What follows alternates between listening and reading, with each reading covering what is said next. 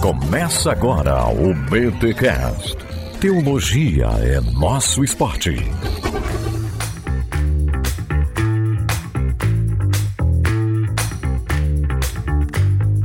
Muito bem, muito bem, muito bem. Começa mais um BTcast, o de número 448. Eu sou o Léo Martins de Guanhães, Minas Gerais, e ser um mantenedor no Bibotalk também é o meu esporte. Eu sou o Rodrigo Bibo e o tempo perguntou pro tempo quanto tempo o tempo tinha. O tempo respondeu pro tempo que não tinha tempo de responder pro tempo quanto tempo o tempo tinha. Desculpa, gente. Foi o que deu aqui numa terça-feira. Depois de Deus restaurar o dente. amado. Pelo amor. E eu sou Alexandre Melhoranza. E, gente, é o seguinte: se vai todo mundo morrer, vamos aproveitar a vida enquanto há tempo. Olha aí, com mulheres, conquistas, reinos. É isso aí, curti. Olha lá, ó, ó, ó. Você sabe quem fez isso, né? Desde o princípio, né? Tô seguindo Salomão, pô. Ou o pregador. E eu sou Marcelo Betti e eu estou aqui para ouvir novamente aquela música que marcou sucesso na minha vida desde 1995. Nossa, eu esqueci o nome da música, É galera. do Rolling Stones que você cita? Não, não, não. Satisfaction? Não, mas Não, é a música do Resgate, no álbum On The Rock, que dizia é, Tudo tem seu tempo. tudo tem um tempo determinado. Essa é a minha primeira lembrança de Eclesiastes. Olha, a abertura ficou isso aí com, inclusive, interpretação musical de Alexandre Melhoranza. Que, aliás, gente, vocês não estão vendo aqui, mas o Melhoranza sorriu. Isso é muito legal num episódio sobre Eclesiastes. E aqui é o Paulo On com medo desesperado de morrer antes de aprender a viver. Caraca, gente, ô louco, que que é isso? Nossa, eu vou até sair, vou voltar de novo e vou elaborar melhor. a Não, minha. não, que bom, obrigado, Paulo, por salvar a nossa entrada. O, o, o Bert tinha potencial, mas esqueceu a letra, enfim. E aí. Gente, estamos aqui com esse time de Bíblia do Bibotalk para falarmos sobre o livro de Eclesiastes em mais um episódio da série Aliança. Milho, a gente sabe que a gente não tá seguindo bem o cânon bíblico aí, né, Milho? Que era pra vir o quê agora? Samuel, né, Milho? É, mas você sabe que o cânon bíblico tem muita discussão, mas não vou nem entrar nesse mérito, Não, mas né? com certeza Eclesiastes é bem depois de Isso. Samuel, mesmo redação final de Samuel, Eclesiastes ainda é bem depois. Só que é o seguinte, né? Eu conversando com o Marcelo Bert aí nas redes sociais, o Bert, poxa, faz tempo que a gente não grava e tal. Aliás, eu fui atrás do Bert. Ele, cara, vamos gravar. E aí é, tem que marcar na agenda. Aí o Bert disse que podia gravar no dia 15. Eu falei, mano, bora dia 15. Qual tema você quer? Eu procuro ajudar, né? O meu convidado. Eu falei, mano, você tá estudando o quê? O que, que tá na sua cabeça aí? Fica até uma dica pra você que tá produzindo conteúdo. Facilite a vida do seu convidado. E aí meu Bert, ó, tô expondo Eclesiastes na igreja. Mano, bora gravar sobre Eclesiastes. Já acionei aqui Melhorança e Paulo On. E simbora falar deste livro aí, que dá o que falar. Um livro que, será que é pessimista? Será que Deus não é considerado? Ou é? E de que forma? É o niilismo teológico no livro de Eclesiastes? Enfim, vamos dar um panorama, uma introdução a este livro da Bíblia. Mas antes, é claro, os recados paroquiais. E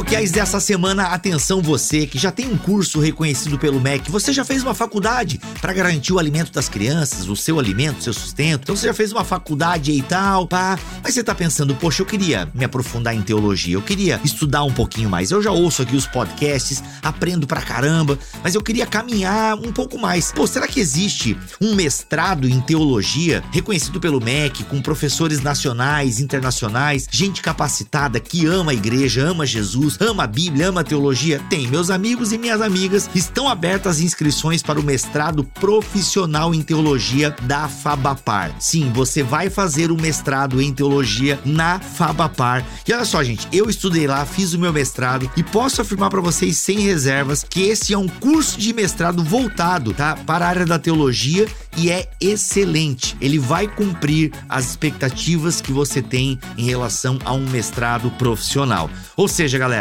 se organiza aí na sua agenda, nas suas finanças, para que você possa estudar teologia na Fabapar e fazer o mestrado lá com eles. Beleza? Então assim, gente, você vai sair de lá com um conteúdo bíblico teológico muito bacana. E olha só, o mestrado profissional em teologia da Fabapar, ele é dividido em algumas linhas de pesquisa e que você pode escolher escolher conforme o seu interesse. A primeira, releitura de textos e contextos bíblicos. O que, que ela faz? Ela se aprofunda no estudo da Bíblia, focando na hermenêutica, exegese, ou seja, responde de maneira prática aquelas perguntas de como ler e aplicar os textos bíblicos, tá? Então é muito bacana. Tem a teologia e praxis pastoral e comunitária, ou seja, aquela teologia mais prática e tal. Ela promove o conhecimento das escrituras para que a pesquisa seja o quê? Utilizada de forma prática como apoio às pessoas e à igreja local. Tem também, gente, espiritualidade, educação e docência nos processos formativos. Ou seja, essa daqui, essa linha aqui, essa curvinha que você faz aqui durante o mestrado, são para aquelas pessoas que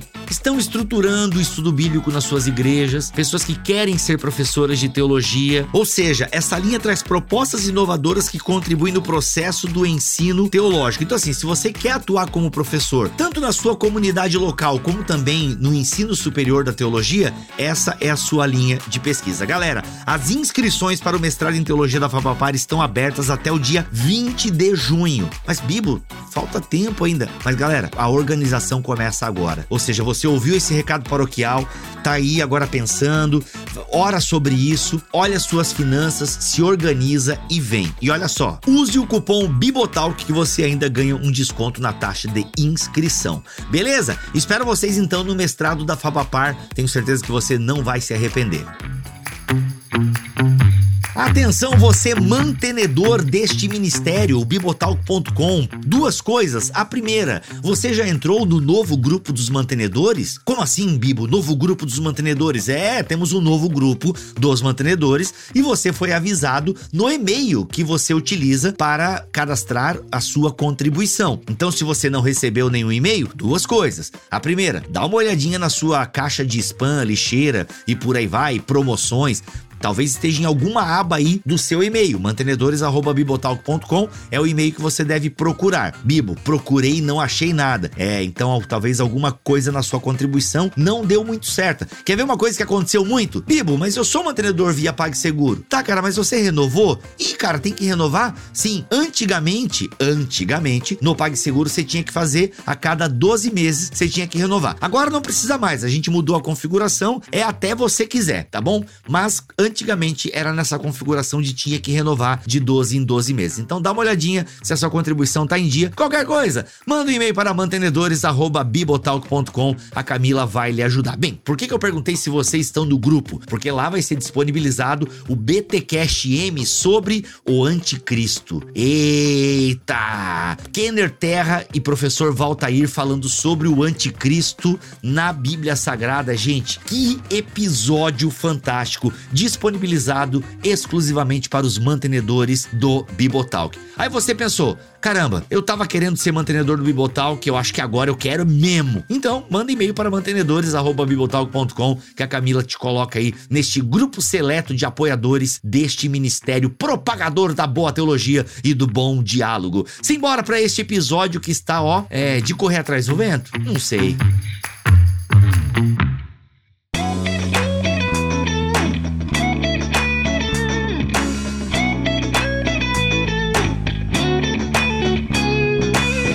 Meus amigos, Eclesiastes, né? Paulo, faz tempo que você não aparece aqui no Bibotalk, né? Dá um oi pra galera. Você tá agora aí só mentoreando, no dislexia lá, não, é didascalha, quer dizer. Só, ganhando dinheiro, né? Só ganhando dinheiro com cursos, Netflix, teológico e tal. Mas você tá bem, né, Paulo? Tá tudo certo, né? Tô bem, tô bem. Faz tempo que a gente não grava mesmo e é sempre uma alegria estar tá junto com vocês. Olha aí. Falando de um tema aí, de um livro muito, muito, muito complexo, né? Verdade. Por isso que o Bert tá aqui, né? Porque o Bert é o senhor dos assuntos complexos, textuais, né? Ó. Então vamos embora. É nóis, é nóis. E o Melhorança tem aparecido com uma certa frequência, graças a Deus, né, Milho? Tá devagarzinho sempre. Ah, sim, não tem nem como, né? Bibotalk é parte da minha vida, tá? Eu não digo isso só pra, pra jogar confete, não, porque é, realmente é parte da minha vida. E é um prazer pra nós, Milho. Inclusive, o Milho tem uma live com o Milho para os mantenedores. Excelente. Você que é mantenedor e não conferiu aquele conteúdo exclusivo com o Melhorança, corre lá, manda um e-mail pra Camila ou vai no grupo do Telegram Telegram e confere. E o Bert, né, sempre que dá, aparece por aqui. Muito obrigado, Bert. E é isso aí, Eclesiastes. Galera, a gente já fez uma introdução aos livros poéticos, por assim dizer. Mas, Bert, eu gostaria de ouvir, já que você não estava nesse episódio, queria que você situasse aí dentro do cânon, da forma que nós recebemos o cânon aqui, onde está o livro de Eclesiastes e por que esse livro está onde está dentro do cânon do Antigo Testamento aceito pelo cristianismo. Ficou bonita essa pergunta, hein? É. Eu acho que a questão do livro de Correlet, ou de Eclesiastes, ou do pregador, ah, no cânon do Antigo Testamento, ele nasce de uma relação em que o rabinismo antigo, o primitivo, tinha de associar esse livro a não só a literatura sapiencial a judaica, mas também associá-lo a uma figura preeminente na literatura sapiencial, que é no caso de Salomão. Então, ah, o rabinismo antigo colocou esse livro como autoria de Salomão, muito embora o, o próprio autor não tenha se identificado como Salomão, mas a forma do texto, o tipo do texto, a apresentação do texto, ah, especialmente no que se descreve aos relatos autobiográficos do autor, como uma figura, ou, ou pelo menos associada ou relacionada, ou melhor ainda, né, ah, definida por Salomão. E, e nesse sentido, o, o, livro de Eclesiastes ele se relaciona muito bem com Provérbios, ele se relaciona com outras literaturas sapienciais, mas ele de fato é distinto de todos eles. Embora ele seja escrito de maneira sapiencial, ele não é definitivamente tão poética como são as linhas, talvez, de Provérbios ou, ou como nós encontramos nos Salmos. Ele tem elementos do conhecimento e sabedoria do Oriente Médio Antigo, ele tem relações com livros do Oriente Médio Antigo, tem relações com textos do próprio Antigo Testamento, e, e toda essa relação fez com que esse livro fosse identificado como um livro reconhecido como parte da Bíblia hebraica. Uhum. Curiosamente, no Novo Testamento, entretanto, nós vemos talvez uma única citação desse livro em todo o Novo Testamento. Ah, muito embora ele fizesse parte, ele não tenha sido talvez o livro mais citado. Nós sabemos que os Salmos são os, o, o, livro mais citado, essa é a literatura sapiencial. Sabemos que Salmo 110 é o salmo mais citado de todos os salmos no Novo Testamento, mas nós temos talvez uma alusão a Eclesiastes ou Correlet no Novo Testamento que acontece em Romanos, capítulo 8, quando Paulo fala sobre a, a natureza tendo, tendo sido submetida à vaidade. E, e, a impressão que nós temos que a, aquele conceito ali apresentado por Paulo é um reflexo da teologia e, quem sabe, aí, da literatura de Eclesiastes. Uhum. E os cristãos posteriores ao período apostólico não tiveram problema em receber esse livro, embora sempre existam a, a debates e tal, mas de maneira geral, a igreja primitiva usou com mais frequência do que o Novo Testamento, o livro de Eclesiastes, e pensando no lugar do livro no cânon, acho que isso sintetiza rapidamente um pouco da história desse livro. Hein? Muito bom. Lanço a pergunta agora. Aliás, os meus amigos de mesa querem complementar alguma dessas informações ou posso lançar outra braba aqui? Não, só para complementar um pouco. É, é claro que o Melhorança quer complementar. A diferença do, do, do, de Provérbios, que ele dá instruções precisas né, para a vida, até comportamentais. O livro de Eclesiastes, ele é mais, colocando em termos de hoje, né, ele é mais filosófico. Né? Ele não dá tanto faça isso ou faça aquilo. Ele fica, por que isso? Por que aquilo? Como assim?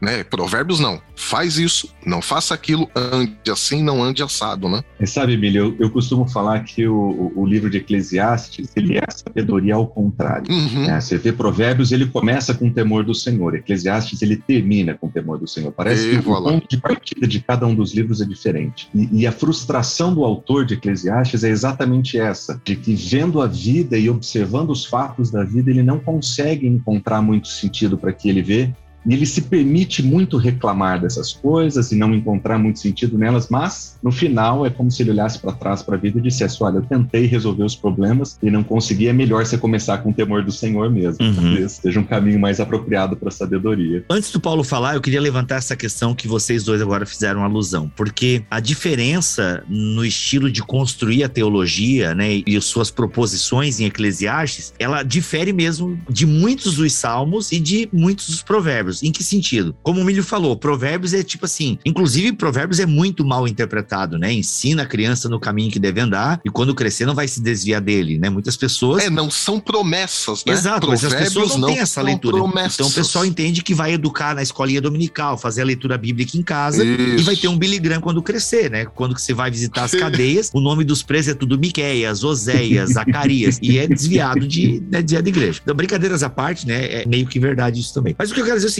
parece sim que Eclesiastes, como você usou a expressão, Bert, uma sapiencial ao contrário, né? Uma teologia. Eu costumo ilustrar desse modo, é a sabedoria ao contrário, né?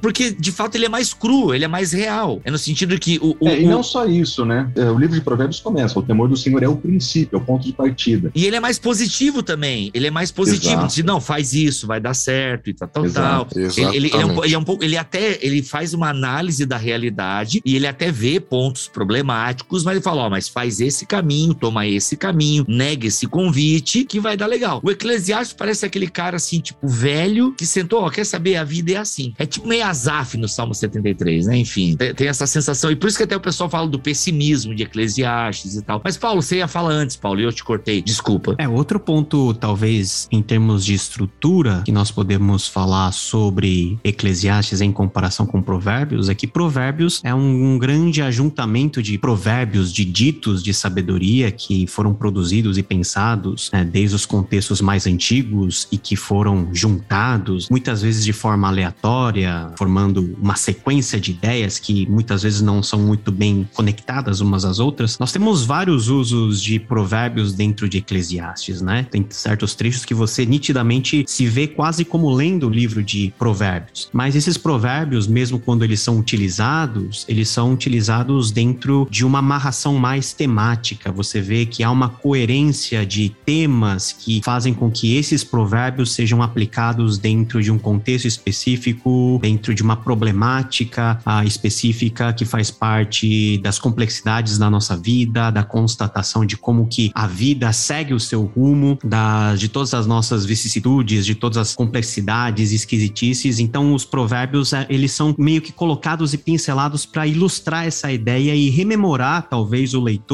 de um lado, da grande variedade dessas ideias que estão presentes no contexto judaico e aplicá-los à temática que o pregador, ele quer atingir por meio aí da sua composição sapiencial. Inclusive, isso, até o fato dele ter essa estrutura diferente de provérbios, dá o um nome do livro, né, em hebraico, Correlê, né, vem, vem da mesma raiz, aí vocês, biblistas, hebraístas e outros istas, me corrijam se eu estiver errado, mas a raiz dessa palavra, Correlê, tem aquele significado de alguém que vai convocar uma assembleia uma assembleia, um ajuntamento de pessoas, e daí talvez por isso que algumas traduções e algumas versões mais antigas da Bíblia não vem Eclesiastes, né? Vem o pregador. Uhum. Então é alguém que chega no final do, do, de uma jornada da vida, enfim, e ele vai discursar para uma assembleia, ele vai pregar, e daí o correlê é alguém que, de uma certa maneira, entendeu o sentido da vida e vai uh, falar isso para uma assembleia né? Então é o pregador, né? Isso, isso. Eu ainda prefiro correlê, né? Mas tá bom. É, é, porque a tradução fica mais clara pra gente quando nós vemos aqui Eclesiastes, tem uma relação com eclésia, né? Com o, a comunidade. A assembleia. A assembleia, que não é a igreja, Exato. né? No contexto isso. cristão. É a comunidade, que é na Correlet. É, é o grupo que, o, né? que o pregador chamou, né? O uso desse termo também é muito curioso e a gente não tem um consenso muito bem estabelecido, porque parece que o o, texto usa o Kohelet como se fosse às vezes nome próprio ou um título, uhum. tem essa variação, mas to, muita gente está inclinada a pensar que era basicamente uma função de, de, de alguém ir lá e ensinar, né? Vamos dizer assim, pregar ou de transmitir conhecimento, conhecimento esse que é um dos temas desse livro tão interessante. Legal.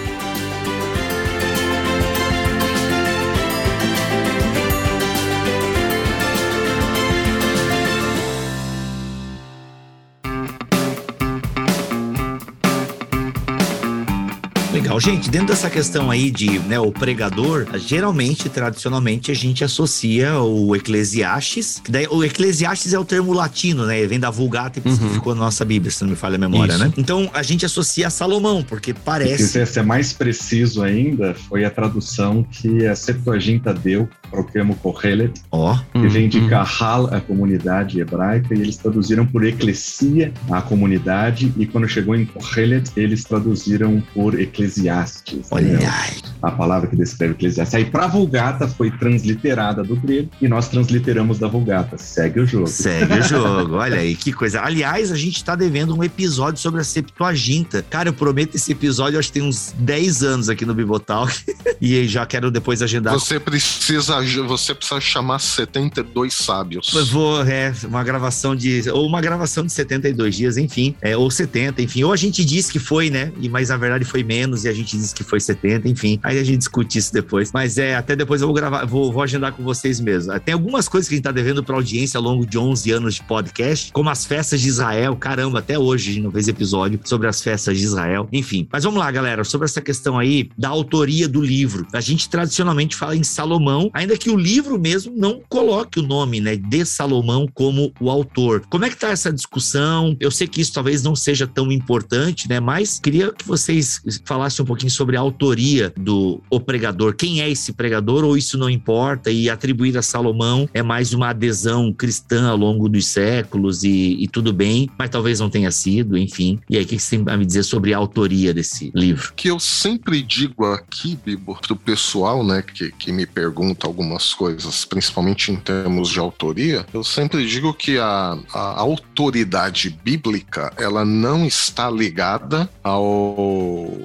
just seus autores humanos. Mesmo porque, se assim fosse, grande parte dos livros da Bíblia a gente não sabe quem foram os autores. Né? A gente diz, ah, o livro de Samuel, só que em uma parte do livro de Samuel, Samuel morre. Quem foi que continuou o livro de Samuel? Entre outras coisas, né? Ah, o próprio Pentateuco, bom, não vamos nem entrar nessas questões da autoria do Pentateuco. Eu, particularmente, não atribuiria a Salomão, né? mas também, se foi Salomão, assim, para nossa fé e, e para as questões uh, relacionadas à autoria uh, bíblica, quem é o autor humano, eu pessoalmente eu creio que isso não não abala a nossa fé e nem a questão de duvidar ou colocar em xeque a infalibilidade ou a autoridade bíblica. Eu acho particularmente tem muito mais coisa assim contra a autoria salomônica do que, embora o, o, os argumentos que o Bert citou logo no comecinho desse episódio nos levam a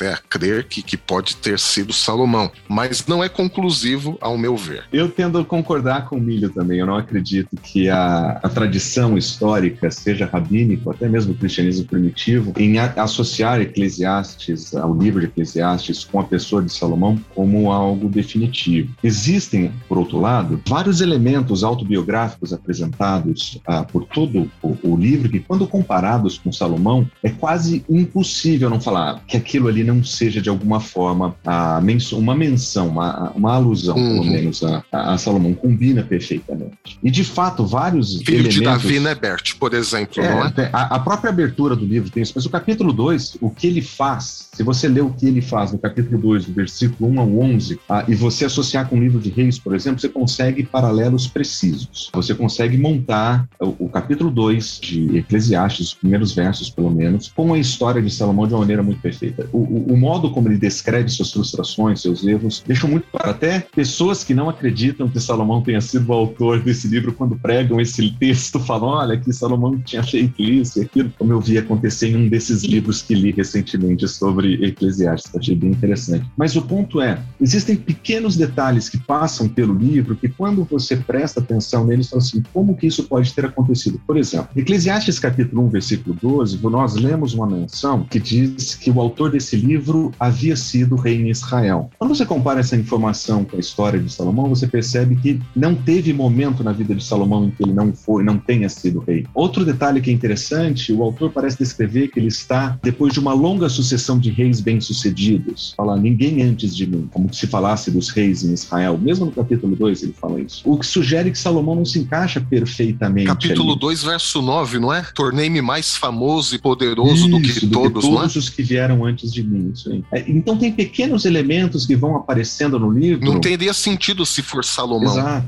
Quando ele descreve pessoas no seu reino, quando ele descreve a opressão no seu reino, quando ele descreve a falta, o fracasso do reino em vários sentidos assim. Salomão viveu no momento mais bem sucedido, é o português correto, o melhor, mais bem sucedido de todo o tempo em Israel. Então, de fato, tem algumas considerações ali que, é, que sugerem isso. Tem detalhes mais específicos, se a gente quiser ser criterioso. Por exemplo, no capítulo 5, versículo 8, a palavra que descreve uma localização onde a opressão acontece é traduzida para o português como uma província. Esse é o tipo de linguagem que se usa para descrever territórios regionais que acontece no judaísmo, é, especialmente de segundo século, né, onde tem as províncias, onde o império tinha definido as regiões. Né? Então tem alguns detalhes que quando você pega pelo caminho você percebe que opa existem algumas evidências aqui que não combinam com isso. E para mim uma das mais interessantes é a, a relação entre a cosmogonia ou a cosmologia do autor com a visão da vida após a morte. Por todo o livro ele transparece uma cosmologia onde existem ciclos repetidos, especialmente no começo do livro, né? Mas ele apresenta um elemento sobre a morte, sobre o pós-morte morte que é um pouco diferente do período mais antigo de Israel, da teologia. Por exemplo, na cosmologia judaica tradicional, como nós encontramos em todos os livros do, do Antigo Testamento, Sheol era o lugar da morte e o lugar da morte era sempre para baixo. Mesmo Jonas desce até as profundezas do mar, as portas do Sheol ele chega. Aquele que desce ao Sheol. O Sheol é sempre a, a direção do Sheol e, e o lugar onde ficam os mortos é sempre para baixo. Mas quando ele se pergunta sobre a morte e compara o ser humano com o animal, diz: quem pode garantir que a vida do animal vai para baixo e a vida do homem vai para cima? Essa reorientação da vida após a morte, apresentada por Correlit em um pequeno versículo, sugere um período posterior de reflexão onde o helenismo tinha colocado a divindade acima. E, e a influência do helenismo na reflexão judaica começou a alterar essas, essa linguagem da eternidade do pós-vida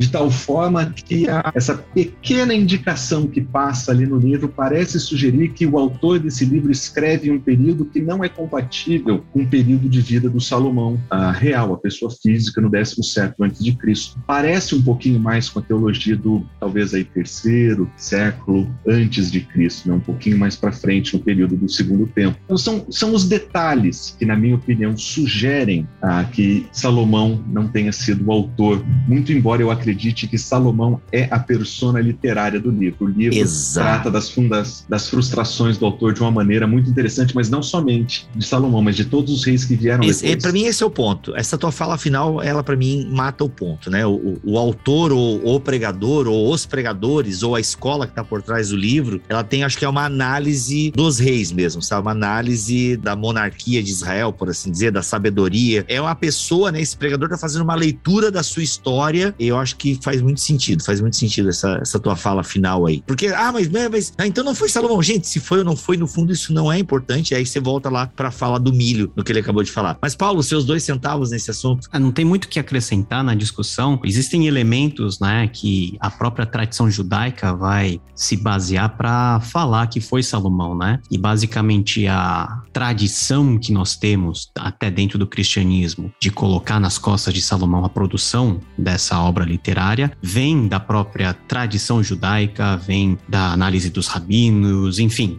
né? É uma coisa que nós não temos como determinar com base no texto, pura e simplesmente, porque quando nós pegamos o texto, não há uma menção explícita ao nome, então, nesse sentido, é uma literatura anônima, ou seja, nós não sabemos quem foi. Ele faz uma referência ou algumas referências pontuais que podem ser traduzidas de forma literal como não, né? Ah, filho de Davi. Filho de Davi pode ser filho imediato ou pode ser descendente de Davi. Isso. Jesus era filho de Davi também, e não é filho imediato. Embora lá em 1 Reis, capítulo capítulo 4, né, a partir do versículo 29, fala que Salomão tinha todas as capacidades, né? Produziu muita coisa, conhecia até botânica, compôs muitos provérbios. Pode ser que não tenha sido Salomão na sua forma final, mas pode ser que também haja um certo tipo de tradição que, a partir de Salomão, dessa figura icônica relacionada à própria sabedoria judaica, como aquele que simboliza o ápice da sabedoria, como o rei mais sábio que, que já existiu, tenha sido, né, essa tradição de alguma maneira percorrida durante os séculos vindouros e isso se condensou em uma forma posterior. Não é, não é o Kohelet não é o único livro onde nós temos esses gargalos em termos de autoria. Na verdade, a maioria dos textos do Antigo Testamento são textos que são muito difíceis quando o assunto é pontuar a autoria, porque nos faltam referenciais, Exatamente. referenciais no texto. Aquilo que é evidência externa, ela não é conclusiva. Até mesmo quando há uma citação de autoria, às vezes a gente fica meio em dúvida porque o fenômeno da pseudepigrafia era um fenômeno muito corrente na época, Comum. né? E era legítimo, né? Hoje a gente associa a pseudepigrafia com um certo tipo de criminalidade, falsidade. né? Uma a falsidade plágio. ideológica, plágio. Mas na antiguidade não se, não se tinha essa ideia, não se tinha esse conceito. Então, eu diria que a questão da autoria não é irrelevante, mas ela não é o aspecto central e não é a central porque não é nem conclusiva, né? Nós uhum. podemos dar os nossos pitacos, mas o nosso pitaco, na verdade, não muda em nada o sentido do texto, a teologia do texto que está presente para nós até hoje.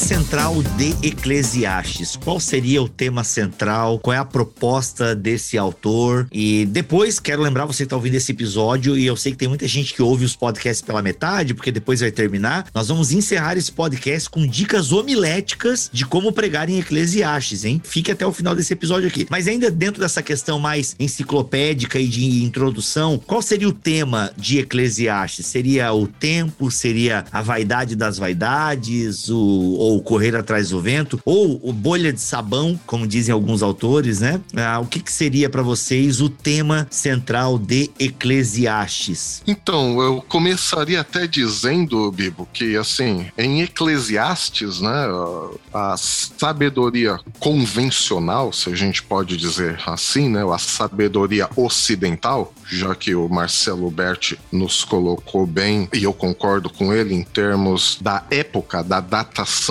de Eclesiastes. Né? Então, essa sabedoria ocidental para Eclesiastes era inadequada à realidade, porque ah, essa sabedoria ela tentava predizer né, um futuro meio que infalível como um resultado exclusivo da conduta. Não vou entrar nas questões filosóficas gregas aqui, evidentemente, não sou especialista, mas existia uma parte dessa filosofia que tentava predizer um futuro infalível como um resultado exclusivo da nossa conduta, seja uma conduta sábia, seja uma conduta tola. E aí o, o Eclesiastes, né, o, o objetivo dele, na verdade, é orientar a forma da gente pensar e não tanto o que pensar, já que existia, como Paulo pontuou também, essa questão do imaginário de Salomão, dos reis de Israel. Então, Eclesiastes ele vai orientar a nossa forma de pensar e não o que pensar, porque o que pensar é ponto pacífico na Bíblia, né? É a relação com Deus. Como você pensa sua relação com Deus? Como você vive sua relação com Deus diante dessa vida, né? E, e essa vida onde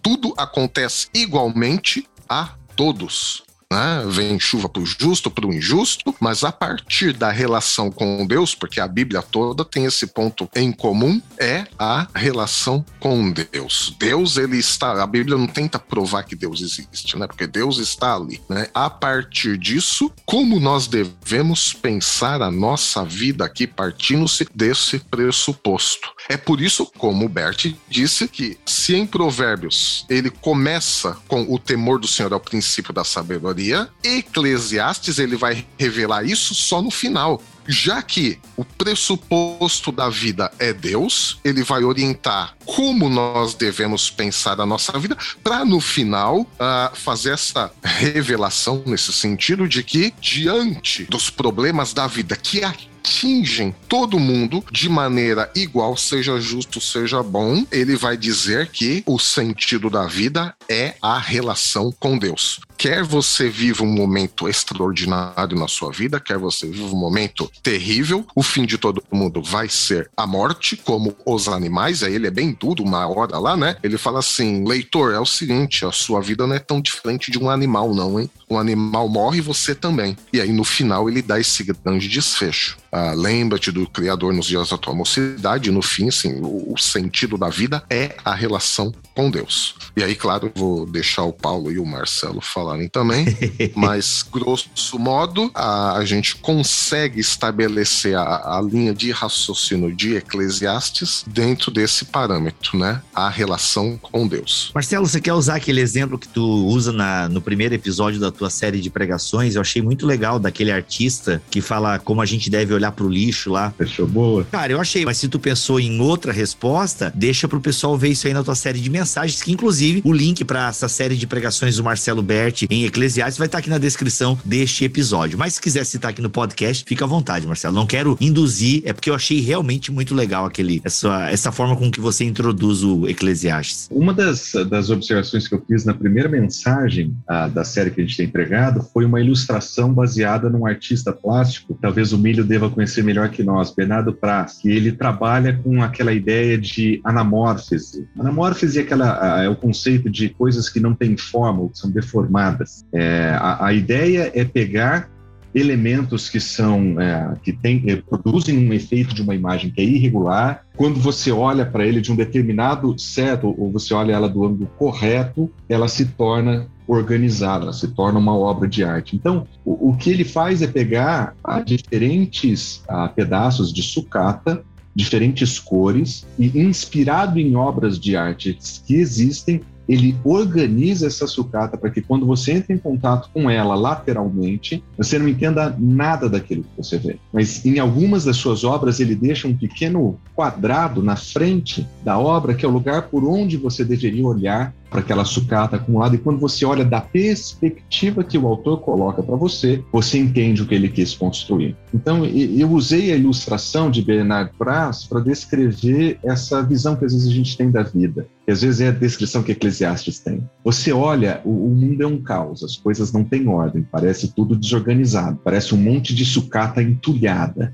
Mas aos poucos o autor vai forçando a nossa perspectiva para a gente olhar pelo lado certo e aí a gente entende a beleza da arte que está ali. E, e, e, o livro de Correlet ele faz isso de duas formas. Uma, corrigindo a nossa ótica a respeito da vida, nos conduzindo para o temor do Senhor. E duas, usando a sua própria arte através da poesia, da sua própria reclamação, do seu próprio abrir o coração e chorar suas pitangas e desse despejar das suas frustrações e raiva para apresentar uma ótica de alguém que é piedoso e no final termina aos pés do Senhor dizendo o que importa é nele, Senhor. Então, eu olho para essa obra de arte que é o livro de Correia, como esse aglomerado de muitas coisas que parecem soltas e jogadas ali, mas que na verdade o autor usa a sua própria poesia para redirecionar a nossa visão, para entender que no final dessa sucata desorganizada e perdida existe alguém coordenando, alguém que é soberano e alguém que mostra a sua beleza a, através do mundo. É legal isso, Bert, porque se a gente olha assim na direto, né, a introdução de Eclesiastes, né, vamos adotar o nome latino, o autor ele vai apresentar o problema da vida, ele vai sugerir que nada debaixo do sol dá sentido à existência, né? Aí, Bibo, você tinha dito, né, que a gente vai dar dicas homiléticas em Eclesiastes, né? Também preguei uma única pregação em todo o livro, né? E o, o o meu esqueleto que eu adotei é exatamente isso. Isto não dá sentido à vida, por isso ah, relacione-se com Deus. Isso não dá sentido à vida, por isso, né? Como o Bert acabou de descrever, né? A gente cita algo de baixo, como ele, o autor mesmo diz, né? Nada debaixo do sol dá sentido à existência. Só que aí, se a gente começa a ler a partir do, do capítulo 2 até a metade ali, o comecinho do capítulo 3, o autor autor, ele mesmo vai apontar que não há motivos para se adotar uma visão pessimista da vida. Vejam só, né? Que interessante. Mesmo que nada debaixo do sol dê sentido à existência, não há motivos para se adotar uma visão pessimista, porque pode se aproveitar a vida como uma dádiva de Deus. Então ele dá um algo assim que a princípio está desorganizado, e essa imagem que você apresentou, Bert, é sensacional, nada dá sentido à existência. E aí, de repente, não, nós podemos aproveitar a vida porque a vida é uma dádiva de Deus. E isso, ao longo do livro todo, é, é sensacional poder identificar isso. Quando a gente olha com cuidado Eclesiastes, né, parece que o tom que o pregador ele dá deixa muito claro o como ele encara a complexidade da vida e o que a própria experiência da existência dele, que parece ser de uma pessoa madura, de uma pessoa que já viveu muita coisa, já teve experiências das mais variadas possíveis. Ah, no final da sua vida, ele olha para trás e ele diz que tudo é vão, que tudo é um vapor, que tudo é vaidade. E a expressão que o pregador usa é vaidade de vaidades, né? Essa expressão no hebraico, quando nós temos duas palavras usadas, duas palavras iguais, um está no singular e outro está no plural, e são usadas de forma conjunta, casada, dá uma ideia de superlativo, né? É como se fosse o Shir Hashirim, o cântico dos cânticos. Então, é a vaidade da vaidade. Nós não temos nem uma forma de expressar esse superlativo no português, é a extrema vaidade. É o supra-sumo. É o supra-sumo da vaidade. E a questão é como que alguém que se pressupõe alguém que teme a Deus ou que conhece a Deus pode chegar no fim da sua vida com essa conclusão, uma conclusão cética, uma conclusão ácida, uma conclusão que nos conduz mais a um estado de tristeza do que a um estado de alegria. É que parece que é justamente esse o efeito que o pregador quer nos dar. Ele vai, vai fazer uma digressão no tempo e uma digressão de toda a sua experiência, fazendo com que ele, a partir do momento que ele está, ele vai dando passos para trás e ele vai rejuvenescendo ao longo da narrativa e da forma como ele compõe a poesia. Então, ele no começo vai falar de toda a sua experiência com o trabalho, com toda a sua experiência, com a própria sabedoria, que é algo vão, na sua opinião, a sua experiência com o tempo. Então, para eles chegar à conclusão de que há tempo para tudo, é porque ele viveu muito muita coisa e ele chega na ideia de que, ah, diante da perspectiva da vida mais ampla, tudo tem um tempo definido e esse tempo é de alguma maneira controlado por Deus. Vai falar da relação entre os seres humanos, os animais, as tribulações da vida, as riquezas, o trabalho, as fontes de renda dele e vai vendo na perspectiva de como seria a vida se nós não tivéssemos como alvo principal ou como as lentes corretivas Deus e a sua forma forma de nós experimentarmos a Deus dentro de todas essas experiências que são comuns tanto a ímpios como a pessoas que fazem parte do âmbito da aliança, o âmbito do seu povo. Então, quando ele faz essa análise, ele chega a dois direcionamentos. Um que a vida não tem sentido mesmo. A vida não tem sentido não no sentido que a vida não vale nada, mas nós não encontramos todas as respostas pelas quais nós procuramos durante o curso da nossa vida. A vida não encaixa direito. A vida quando vista em perspectiva uh, passada, é uma sequência de fatos, muitas vezes desconexos, cujos motivos ou cujas causas nós não sabemos. Nós não sabemos quais são as razões das grandes desgraças que nos ocorrem. Nós não temos nem como mensurar isso. Algumas nós sabemos, outras tantas não. Então a vida é uma, é, é uma sequência de coisas vãs, mas essa vaidade é uma vaidade que nos faz buscar para algo que está muito além da vida ou da nossa experiência da vida, que é esse contato com um Deus que controla o curso de todas as coisas e que ao final de toda essa experiência de vida, como se fosse um grande subsídio, como se fosse uma grande prova, o pregador diz assim: olha, tá vendo? Então, Vamos voltar lá pro começo. Vamos rejuvenescer um pouco. Você viveu toda essa vida, a sua experiência de vida. A gente acha que a nossa experiência vale muita coisa, né? Não, eu vivi 30, 40, 50, 70 anos e eu sei de tudo. eu sei Bíblia desde 1998. Pois é. Quem pegou, pegou. Paulo, você tá propondo a teologia Benjamin Button. Mas é bem essa a ideia. Ah. Olha como o texto termina. O texto começa com um homem formado, no auge da sua experiência, olhando para trás e descobrindo que, cara, tudo isso não tem sentido. E ele vai voltando, voltando, voltando, voltando. E ele, nesse processo, processo de voltar, ele encontra-se com a questão do temor do Senhor e ele joga esse temor do Senhor pro começo. Olha, você quer olhar para a vida numa perspectiva diferente, que não vai resolver todas as suas questões quanto a se a vida tem todas as respostas que eu tenho, se eu posso compreender todas as coisas, mas que vai fazer com que a vida ela possa ser vivida numa perspectiva não em função de eu descobrir qual que é o próprio valor dessa vida ou daquilo que realmente importa nessa vida, mas viver esse curso tão completo na companhia do Senhor dentro do seu temor. É por isso que a partir do capítulo 10 nós temos toda uma positivação falando de como a sabedoria é boa, como que nós devemos ter uma conduta conduta pautada nessa sabedoria. E qual que é a fonte dessa sabedoria que ele começa a escancarar bem no final. No capítulo 11, versículo 9, alegre-se jovem na sua mocidade, faça tudo que você quiser. Eu, fa eu falo para os meus jovens, ó, vai lá e faz tudo que vocês quiserem, mas nunca se esqueçam que um dia vocês vão prestar contas de tudo que vocês fizeram a Deus. Então Deus é a causa e a fonte principal. E lá no capítulo 12, no final, ele fala assim: lembre-se de seu Criador nos dias da sua mocidade, antes que venham dias maus e cheguem os anos em que você dirá: não tenho neles prazer. Essa é experiência que nós vivemos todo dia. Nada faz sentido. A vida é dura, a vida tem crises econômicas, o petróleo explode, guerra acontece e a gente tem que conviver com essa acidez, com, sabe, com essa dor de uma forma não a nos trazer uma alegria passageira, mas nós compreendermos que tudo isso tem que ser vivido de uma perspectiva mais suprema, de você enxergar as veredas veredas da vida, que é o conceito daquilo que nós chamamos da verdadeira sabedoria que vem do conhecimento do Senhor e de um relacionamento com Ele. Olha, eu acho que isso que você está falando é um excelente corretivo até mesmo para nossa perspectiva a respeito de, da vida. O autor de Eclesiastes ele não tem problema de apresentar problemas para os quais ele só oferece tensões ele vê a desigualdade na Terra, ele vê a opressão na Terra, ele vê a, os problemas da vida, as coisas que fogem do controle. Ele vê tempos de guerra, ele vê tempos de matar, que não são tempos simples, não são fáceis de resolver. E ele se pergunta por que, que isso acontece. ele não faz a pergunta onde está Deus quando isso acontece, mas a sensação que se, que, que se tem ao ler o livro é que é, é, essa é a pergunta que ele vai, ele te força a, a fazer.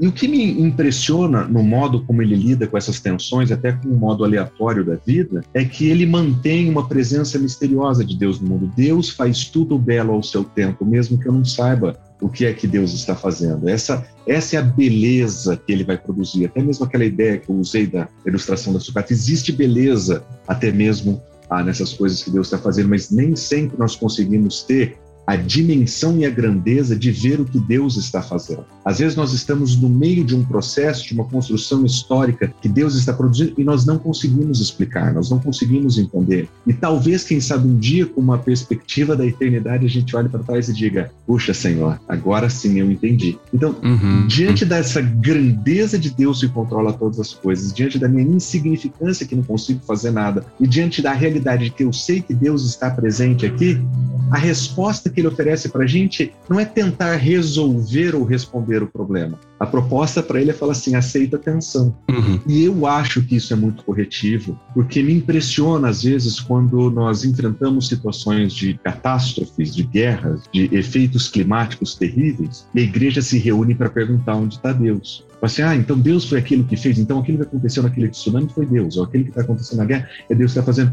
Quando, na verdade, diante das muitas informações que nós não temos, das perspectivas que nós não sabemos, tudo o que nós sabemos é que está acontecendo uma guerra, houve um dilúvio, Deus está misteriosamente presente e talvez a minha resposta diante disso não seja tentar resolver o quebra-cabeça. O meu papel é entender o meu lugar de servir a Deus nesse contexto de caos. E eu acho que isso muda muito a nossa perspectiva diante diante dessa realidade caótica do mundo. Uhum, Nós podemos uhum, gastar uhum. a vida inteira tentando explicar as razões ah, das diferenças que existem no mundo, das opressões que existem no mundo, mas no final das contas nós não conseguimos saber com precisão o que é que Deus vai fazer em cada um desses eventos. O que nós sabemos é que Deus está misteriosamente presente em todas essas coisas e nós podemos apreciar a beleza daquilo que ele faz, mesmo quando nós não conseguimos ver beleza naquilo que ele produziu.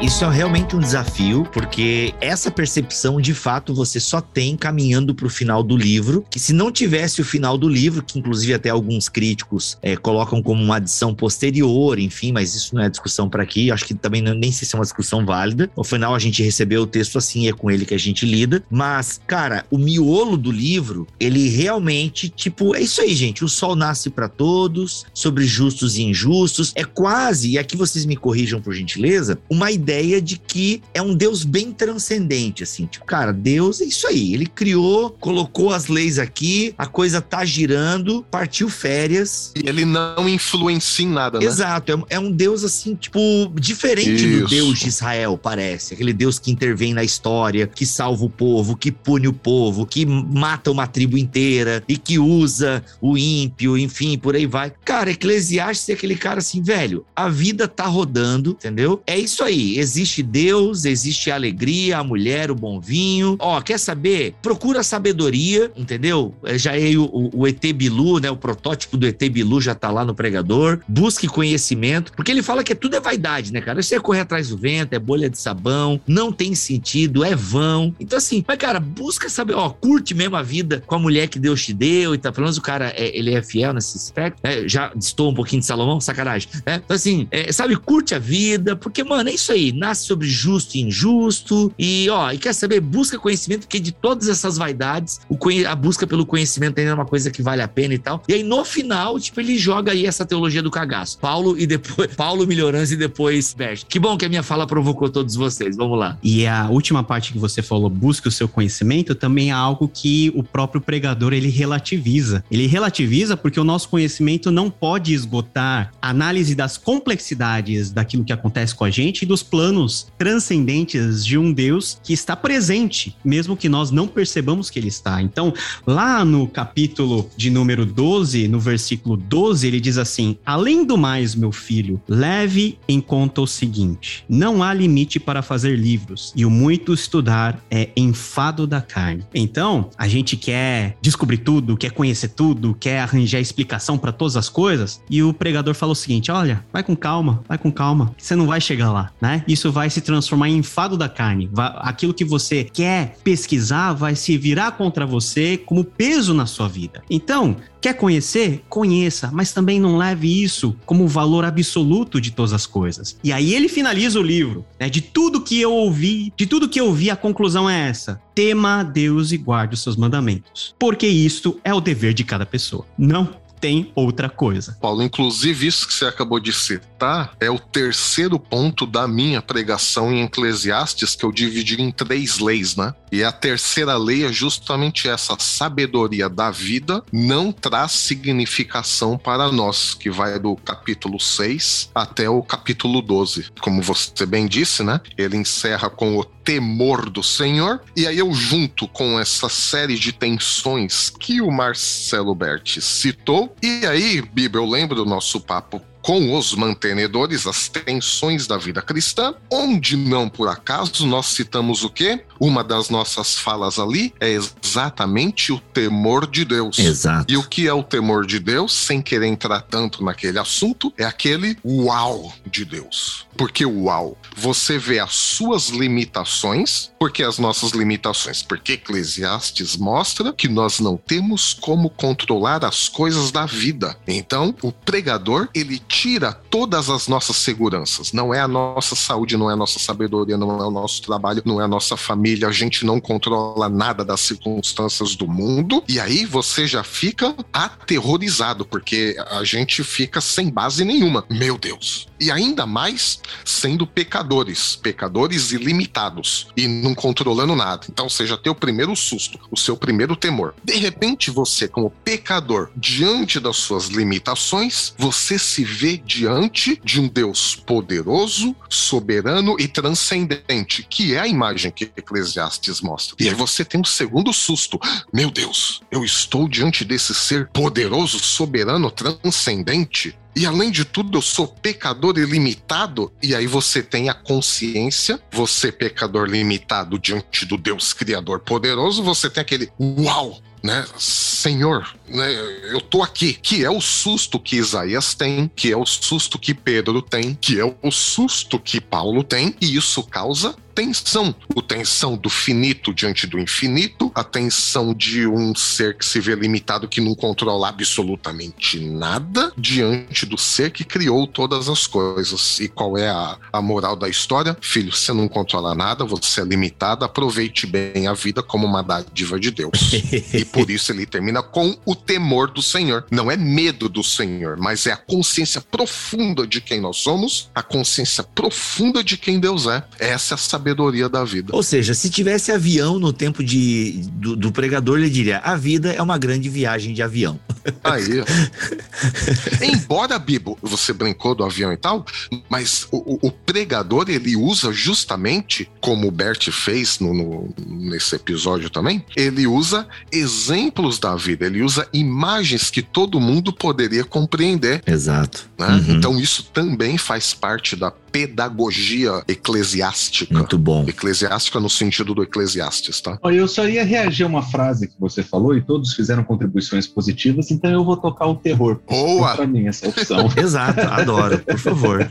Você sugeriu assim, e, e, de certa forma o milho foi nessa direção também, e que a impressão que se tem é que o Deus apresentado em Eclesiastes ele é tão transcendente que ele parece não, não estar tão presente aqui. Mas a, a, acho que a principal frustração de Eclesiastes é que Deus está presente e ele não sabe o que Deus está fazendo. Ei, dá uma olhada, dá uma olhada em capítulo 2, versículo 26. É muito interessante outra coisa observar é que tem várias lacunas de Deus nesse livro. Deus ele aparece uhum. de vez em quando, né? Ah, Ainda que geralmente... o termo Deus seja citado acho que 40 vezes ao longo do livro, né? Se, se não me é, mas eles têm, tem alguns interlúdios. Depois do capítulo 5 para frente melhora, mas no capítulo 1 só tem uma vez. Oh. E se você observar o capítulo 1, ele vai dizer o seguinte, ah, quando Deus é citado, né? No livro ele diz: "Esse é o enfadonho trabalho", capítulo 1, versículo 13. É o enfadonho trabalho que Deus impõe aos filhos dos homens. Ou seja, Deus está presente, mas ele não está gostando desse trabalho que ele tem colocado.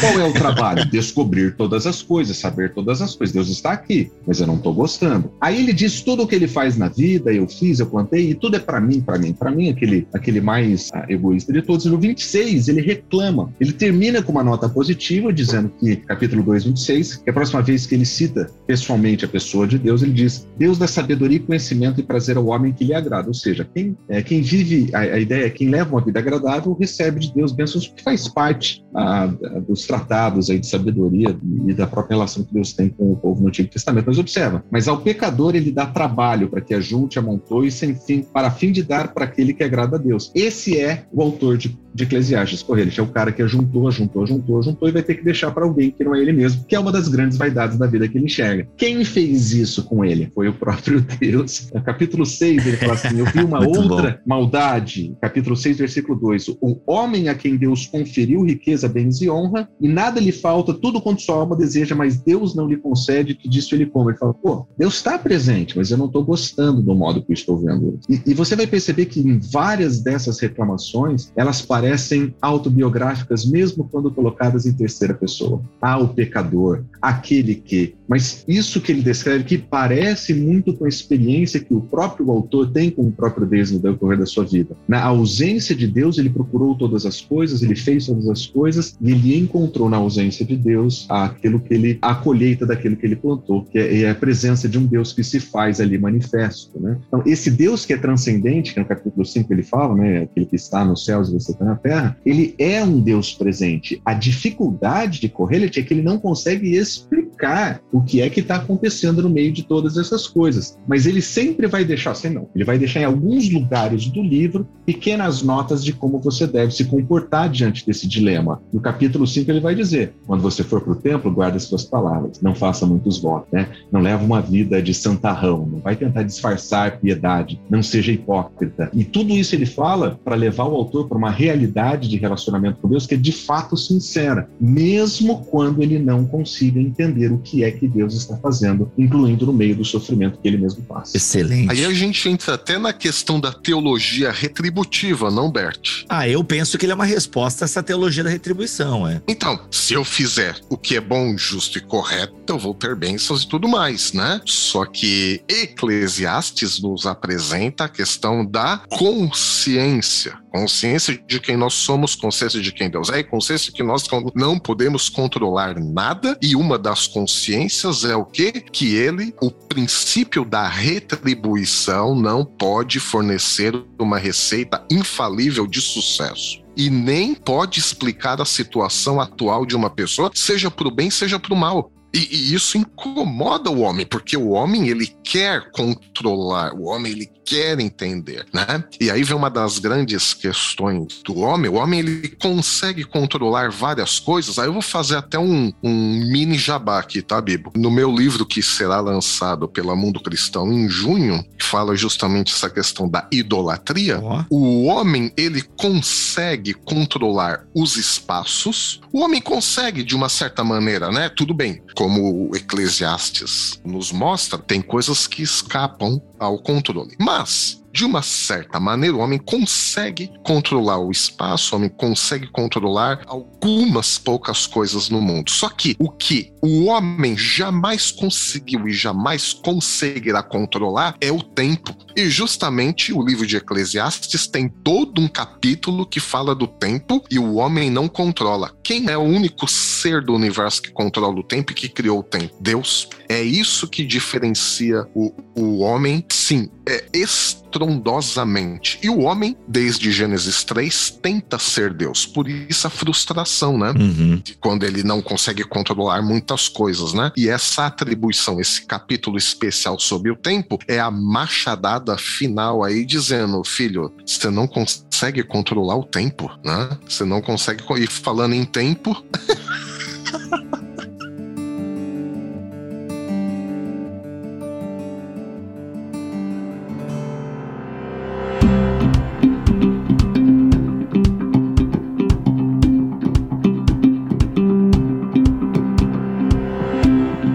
conforme prometido aqui, nós terminaríamos este episódio. E, gente, vocês perceberam que é um panorama, né? Você, a gente pode fazer uma série só em cima de Eclesiastes, enfim, mas não é o objetivo aqui da série Aliança, é sempre introduzir algum aspecto do livro e tal, para instigar você à leitura, à meditação e correr atrás de outros conteúdos, enfim. E tem as pregações do Marcelo Berti. Já terminou a série. Aliás, quando a gente tiver lançado esse episódio, já vai ter completado a série de pregações e o link está aqui na descrição deste episódio. Mas vamos lá, gente. Notas homiléticas, então, de como pregar em Eclesiastes, porque de fato, se você isola aqui, dá muito pano para manga, fica ruim, né? Quais são as dicas homiléticas então para quem quer dar estudo bíblico, grupo pequeno ou até mesmo o púlpito da igreja em cima de Eclesiastes? Qual é a metodologia que vocês aplicam? Enfim, quais são as dicas matadoras, como diz o outro? Eu, quando trabalhei com a exposição desse livro, eu identifiquei cinco diferentes propostas de aplicações ou propostas homiléticas para esse livro, ah, e todas elas têm seus pontos positivos e os seus seus desafios. A primeira dela é a textual, que é a que eu normalmente tento usar, é, é, é separar um pedaço de texto ali e ficar com ele doa quanto doer. Né? Em Eclesiastes, quando você faz isso em Romanos é super legal, quando você faz em Colossenses é o máximo. Mas quando você tem que ler é, pequenas porções de texto de alguém reclamando com o Senhor e você não chega no final do livro, né, como o Milho sugeriu, ah, às vezes é difícil lidar com a exposição. Ah, eu opto tanto quanto possível fazer assim, dessa maneira, mas eu sei que nem sempre é possível fazer isso de uma maneira homilética. Né? Comentaristas ajudam aqui, mas a homilete às vezes precisa ser associada a alguma outra coisa. Outros comentaristas o fazem a partir de uma teologia bíblica que é mais ou menos aquilo que o Milho sugeriu. Ah, você lê essas pequenas reclamações no meio do livro, mas mas você vê o livro como um todo. Existe um progresso, existe uma direção. Né? E eu costumo falar com o pessoal que tem dois grandes movimentos acontecendo no meio do livro. Um é ele vai apontar para o Senhor e para o temor do Senhor no final do livro, é para lá que nós estamos indo. E o outro mais surpreendente que esse é que mesmo nesse mundo caótico, no meio de todas as reclamações que ele tem, existe uma vida que merece ser vivida, uma boa vida ser vivida. Pelo menos sete vezes ele vai convidar o leitor a comer e beber e aproveitar a vida. Então tem esses movimentos no livro. Eu acho que a teologia bíblica ajuda muito muito a, a, não cometer o erro de pegar uma partezinha e, e acabar ensinando alguma coisa que própria, o próprio autor não está ensinando no final das contas. Então, o texto a teologia bíblica do texto, acho que são duas formas aí. Ah, alguns autores, especialmente os mais pastorais, eles usam o elemento canônica. Além do movimento da teologia, eles, caem, eles vão para outros livros, eles apontam outros lugares a que confirmam ou complementam a perspectiva do autor e nos ajudam a trazer aplicações que são mais práticas. Outros a, além de usar esse elemento canônico, vão colocar a cruz como centro de todas as coisas e vão tentar associar, de alguma maneira, o ensino de Eclesiastes com algo que Cristo ensina ou com a própria pessoa de Cristo, uma abordagem mais cristocêntrica que também tem seus benefícios, e se você ouviu as mensagens que eu preguei, você vê que eventualmente eu faço isso também. Mas existe um elemento, um modo de interação com esse livro, que é um pouquinho diferente do que nós lemos nos livros de homilética, que é o que mais tem mexido comigo, o que mais mexeu comigo, dependendo de quando esse episódio sair, ah, durante essa exposição, que é o elemento existencial. Existem dores nesse autor, existem sofrimentos que fazem parte dessa poesia, que eventualmente nós não conseguimos sentir, porque nós não conseguimos ler o que o autor quer dizer com aquele livro. Nós gastamos pouco tempo com o texto e, e, e nós queremos achar aplicações de lugares, e caminhar para outros livros, caminhar para. E nós não internalizamos o sofrimento que esse autor tem em olhar para a realidade, não conseguir encontrar as respostas que ele gostaria e, e uma frustração de alguém que conquistou tudo e não teve nada, de alguém que leu tudo e não sabe nada, de alguém que disse que tem toda a sabedoria, mas não consegue responder a pergunta mais simples do mundo, que é o que Deus está fazendo aqui agora. E, e essa frustração dolorosa que nós vemos no processo, ela representa muitas das dores que estão hoje sentadas nas nossas igrejas. Ah, pessoas estão sofrendo hoje e elas não sabem como relacionar isso com o Senhor. Pessoas hoje estão se perguntando onde está a bondade de Deus nesse processo, qual é o meu lugar nesse mundo, o que eu preciso fazer aqui. Que são dores que esse autor tem. E essa, esse elemento existencial do texto que eu acho que é importante conectar com a audiência. E eu tentei bastante fazer isso na minha série de mensagens, de não só olhar para soluções, mas encontrar as dores do autor também e pregar aplicações que sejam coerentes com o sofrimento que ele tem e que eventualmente a nossa comunidade também tem e que podem ser atenuadas pelo entendimento do próprio livro. Então, esses cinco elementos meio que combinados, são, é, é, o, é, o, que eu encontrei, é um pouco do que eu usei na série, mas eu acredito que esse elemento existencial é um desses, precisa, poderiam ser melhor explorados. Acho que tem até pouco material sobre isso por aí. Olha aí, fica aí mais um livro pela Thomas Nelson Brasil, quem é que vai lançar? O Mundo Cristão, vamos lá? Aqui na, na, na, nossa igreja também eu tive o privilégio e a oportunidade. Pessoal, deixa eu te cortar, Milho, afinal tu já é da casa também, dane-se. Mas olha só, aí vocês perguntam, poxa, o Milho é tão da casa que o Bibo nem fica dizendo pra galera ouvir a pregação do milho. Bem, se você quiser treinar o seu francês, talvez esteja lá a pregação no canal da Igreja do Milho, que é tudo em francês. Mas é, é pardon. Vai lá, Milho. E assim, aqui também na nossa igreja eu tive o privilégio, a oportunidade de fazer uma pregação em cada um dos livros da Bíblia. Né? Então, a, o texto base era o livro todo. Também a, apoiado na teologia bíblica. E quando eu preguei o livro de Eclesiastes, com a ajuda do nosso amigo Carlos Oswaldo Cardoso Pinto e seu livro Foco e Panorama no Antigo Testamento, ele, tudo bem, eu fiz alguns ajustes, mas eu identifiquei no livro todo de Eclesiastes três leis. E a primeira lei é que a vida humana não tem nenhum significado em um mundo que não oferece a realização pessoal. Né? Então é o capítulo 1 até o versículo 11 e a, o fechamento dessa parte é assim que o valor da nossa vida não está naquilo que nós produzimos, o valor da vida não está naquilo que nós vivemos, o valor da vida não está naquilo que nós experimentamos e o valor da vida não está nem mesmo nas nossas lembranças o valor da vida, ela reside no fato de que nós somos criados para ter uma relação pessoal e íntima com o Criador de todas as coisas. A segunda lei que eu identifiquei com a ajuda do nosso amigo Carlos Oswaldo Cardoso Pinto é que as coisas da vida não trazem significação para nós que vai do verso 12 do capítulo 1 até o capítulo 6, verso 9. E a conclusão desta parte é que nós estamos no tempo presente e nós temos que aproveitar o tempo presente, porque é isso que honra a Deus. E aí nós reconhecemos a nossa impotência, nós reconhecemos a soberania de Deus e Deus espera a nossa fidelidade ou a nossa firmeza nesta relação e não a nossa inteligência para descobrir os paradoxos da vida, que é o que o Paulo disse um pouco mais cedo nesse episódio. E aí nós somos chamados para ter uma relação profunda, íntima e pessoal com o Criador do universo todos os dias da nossa vida nesse tempo presente. E, finalmente, a terceira lei é que a sabedoria da vida não traz significação para a nossa vida, que vai do verso 10 do capítulo 6 até o capítulo 12, até o final, né? Uh, versículo 14. E aí, o fechamento desta parte aqui de Eclesiastes é que nós vivemos, nós devemos viver a vida de maneira responsável, conhecendo os nossos limites, conhecendo as nossas capacidades, sob o temor de Deus. E aí, temor de Deus a gente já citou mais cedo nesse episódio, porque Deus criou tudo de maneira extraordinária e nós não podemos compreender toda a extraordinariedade da criação de Deus. E a única certeza da nossa vida é a morte e por isso a sabedoria da vida. Esperando a morte é a nossa relação com Deus agora nesse tempo presente, hoje. E aí é isso. Olha aí. Essa é a forma como eu preguei, tendo como base o texto base da pregação foi todo o livro, essas três divisões, essas três leis. Muito bom. Paulo, quer dar uma contribuição homilética ou um tríplice amém? As duas coisas, né? O presbiteriano tem que ter o tríplice amém no final. Ah, os batistas também. Se você também? fala com meu sogro, ele faz o amém tríplice. Legal, legal. É crente.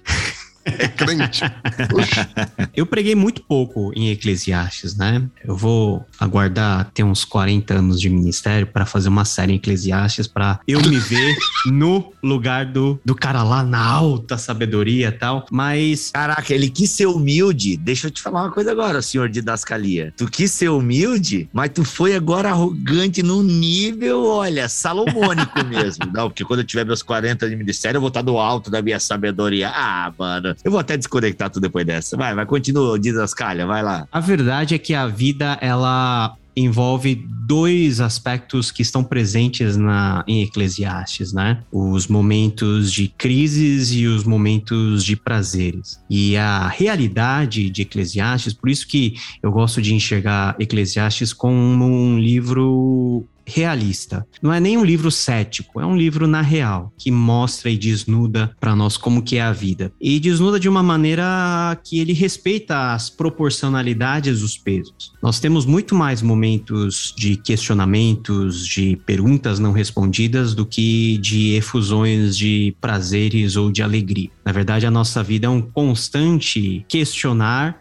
salpicado com lampejos de momentos de efusão e de celebração. A vantagem de nós estudarmos Eclesiastes e nós ensinarmos Eclesiastes é, em primeiro lugar, você trazer uma visão equilibrada dessa existência, que é uma existência com Deus. Deus, ele não tira você dessa prerrogativa de sofrer ou de perguntar ou de questionar. Não, ele deixa você fazer tudo isso e ele faz com que você experimente. E também Deus não faz com que você só tenha momentos de alegria e de intenso prazer, porque isso também dentro de uma perspectiva do temor do Senhor, faz com que você tenha uma visão de Deus também que não é adequada e que não é bem calibrada na sua visão. E a grande miséria nossa é que nós temos a tendência de levar para o púlpito uma visão desequilibrada desses dois fatores, enfatizando um em detrimento do outro e fazendo com que a nossa visão sobre os atributos de Deus e a pessoa de Deus esteja na sobreposição ou na sobrevalorização de uma experiência humana em detrimento da outra. A gente tem que ensinar a Bíblia, a gente tem que pregar a palavra de Deus e fazendo isso nós temos que ensinar o nosso povo a sofrer, a erguer a cabeça diante das dificuldades, a questionarmos, mas não perdemos a fé, a duvidarmos e a coçarmos a cabeça não tendo respostas, mas nunca perdendo a esperança de que se nós não tivermos a resposta, Deus o conhece e que Deus é fiel para nos manter firmes até o último dia e que quando nós entrarmos na nova criação, nós aí sim nós não teremos nada para questionar porque nós viveremos na plenitude daquilo que nós esperamos viver hoje. Então, a maturidade da nossa vida cristã, e não é só vida cristã, mas a maturidade da vida como um todo, é saber superar os momentos de grave dificuldade ou de tribulações, mostrando resiliência, mostrando combatividade, mas nunca com a visão de que isso é natural a gente ou que isso é algo produzido produzido de forma orgânica, mas que para nós que tememos a Deus, nós buscamos em Deus esse refúgio, essa segurança, esse rochedo inabalável, que esse mesmo Deus que não nos garantiu passagem tranquila, nem uma viagem sem tempestades, mas que garantiu uma coisa, que a gente vai chegar no fim. Agora, como que a gente vai chegar no fim? A própria experiência da vida e o pregador nos mostra como. Rapaz, olha aí. Amém, amém e amém.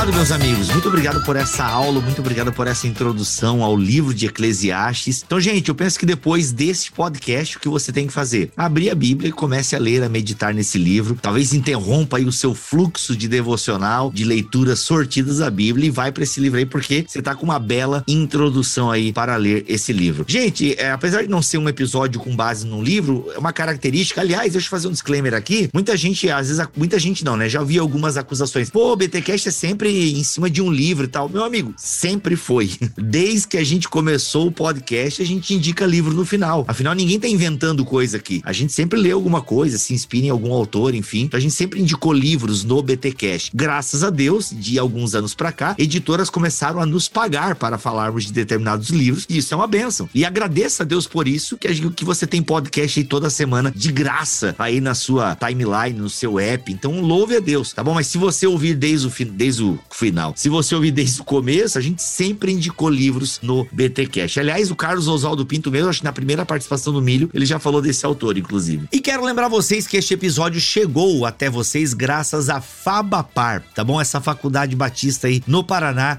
que tem cursos maravilhosos, tem EAD, tem pós-graduações e tem também o mestrado profissional em teologia. Gente, volta lá nos recados paroquiais que eu explico mais detalhes. Você pulou, né? Como assim mestrado em teologia? Me interessei. Volta lá nos recados paroquiais, que eu tenho certeza que você vai gostar de ouvir o recadinho que eu tenho lá para quem se interessa sobre esse assunto, para quem quer ir um pouco além, tá bom? Então, pensou em teologia reconhecida pelo MEC, tem que pensar na Fabapar. Gente, algum livro que vocês queiram indicar sobre Eclesiastes? Hum, Eclesiastes. Eclesiastes, já tem um na Bíblia, tá ali.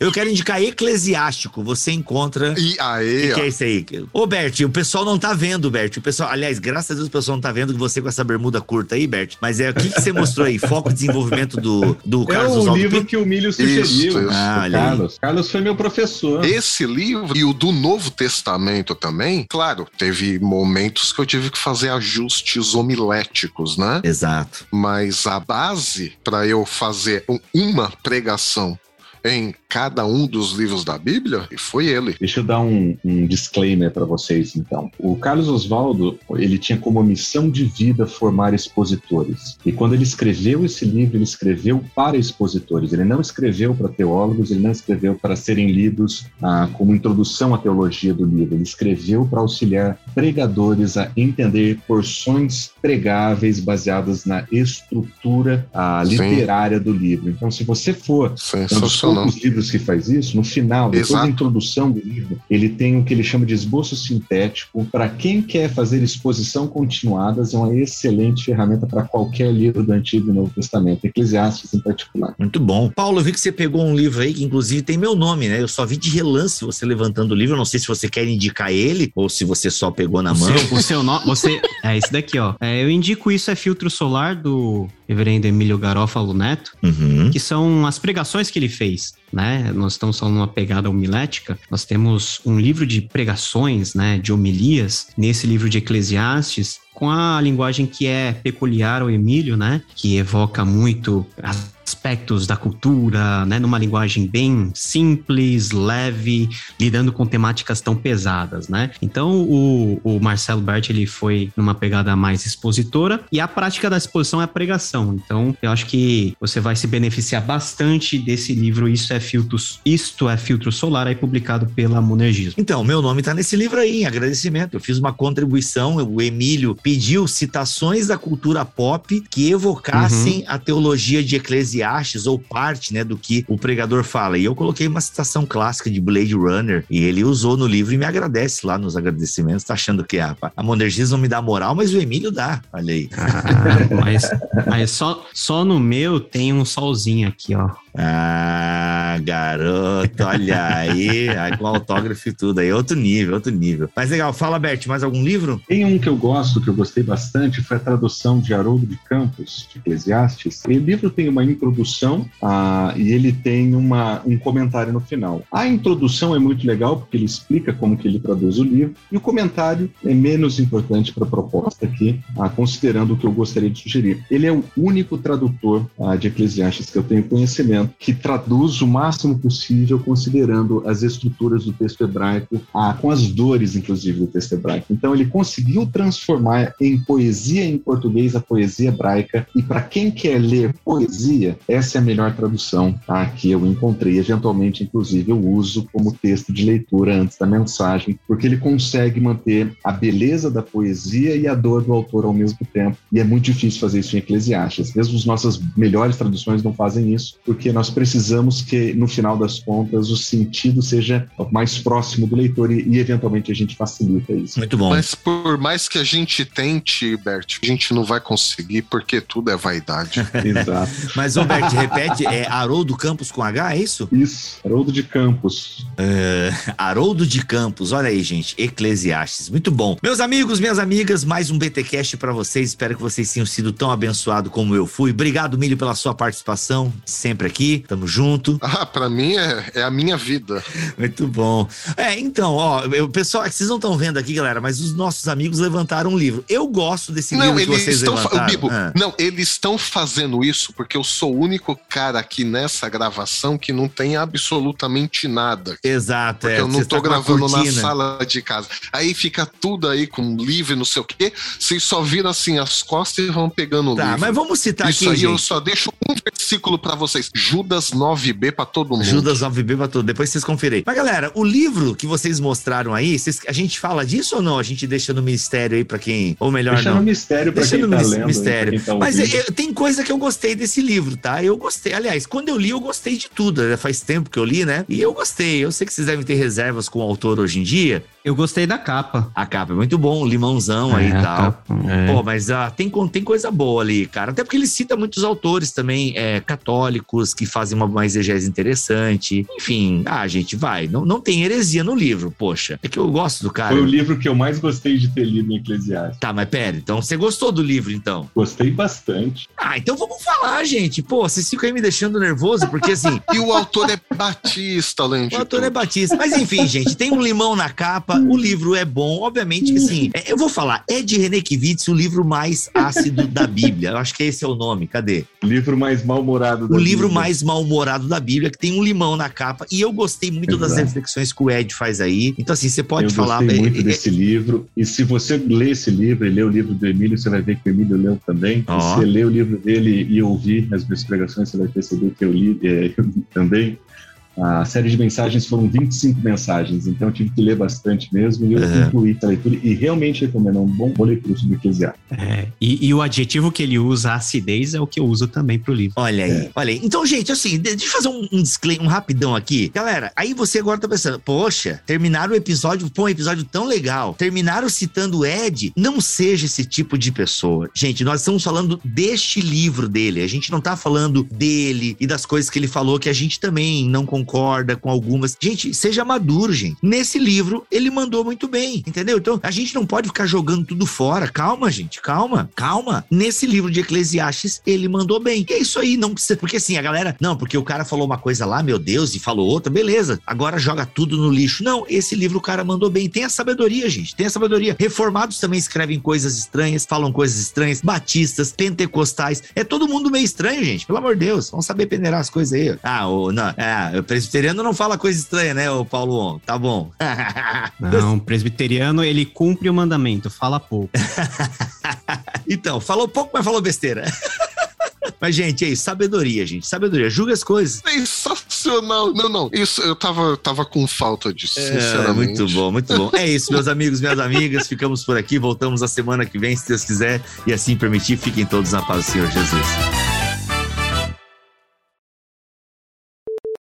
E aí, meus amigos? Quer entrar nessa aí, Paulo?